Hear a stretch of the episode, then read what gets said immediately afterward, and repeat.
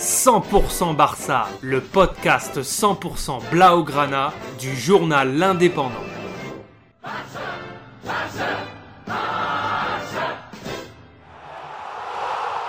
100% Barça, Mesqueum Podcast.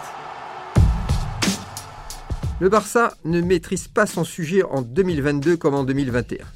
Alors que tout le monde pensait que le déplacement à Grenade serait une formalité, le club catalan, confronté à une hécatombe de cas Covid-19, s'est fait rejoindre par Grenade, un partout, en fin de match.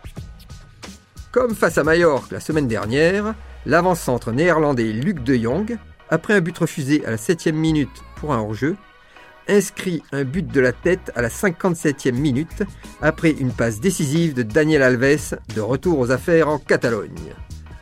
Le gardien de Grenade n'a pu empêcher le ballon de terminer dans la lucarne, même s'il réussit à l'effleurer du bout des doigts.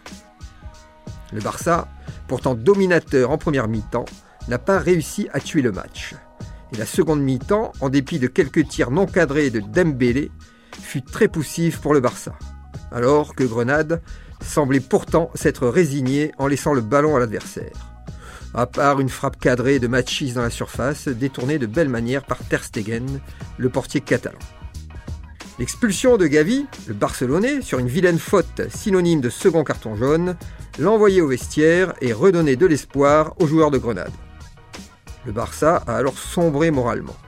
Piqué aurait largement dû être expulsé si l'arbitre ne s'était pas montré aussi clément et l'égalisation qui pendait au nez des Blaugrana intervenait à la 89e minute par un but magnifique de Puertas qui s'ouvre les portes du but catalan du gauche en pleine lucarne.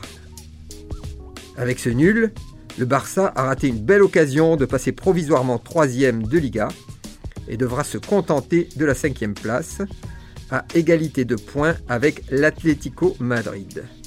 Grenade gagne une place et passe provisoirement 12e.